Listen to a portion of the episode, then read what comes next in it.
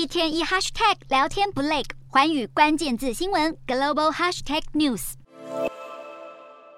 随着俄罗斯入侵乌克兰，欧洲各国实施一轮又一轮的经济制裁，但是没想到俄罗斯紧掐能源反制裁，而这也让欧洲国家意识到太过依赖一个国家的下场。因此，德国外交部长贝尔伯克点名中国，呼吁与中国从事贸易时应该更加谨慎。贝尔伯克指出，德国必须从对俄罗斯政策汲取教训。不过，贝尔伯克强调，他不是提倡与中国完全脱钩，而是提倡开发替代市场、分散风险及进行风险管理。不过，英国首相特拉斯态度就显得更强硬。特拉斯在竞选时就曾经表示，会将中国列为对英国的威胁。如今，为了挽救特拉斯作为首相的地位，特拉斯政府宣布正式将中国列为对英国的威胁。并表示，虽然俄罗斯仍然是对英国的最大威胁，但是中国则是对英国价值和生活方式的最严重长期威胁。而这一项转变将使英国对北京的官方政策接近对俄罗斯立场。对此，许多议员表示赞同，认为早该对中国硬起来。不过，得知这项消息的中国相当不满。毛宁还强调，中方的发展给世界各国带来的是机遇，绝对不是威胁和挑战。不过，对欧洲各国来说，摆脱对中国的经济依赖才是当前的第一要务。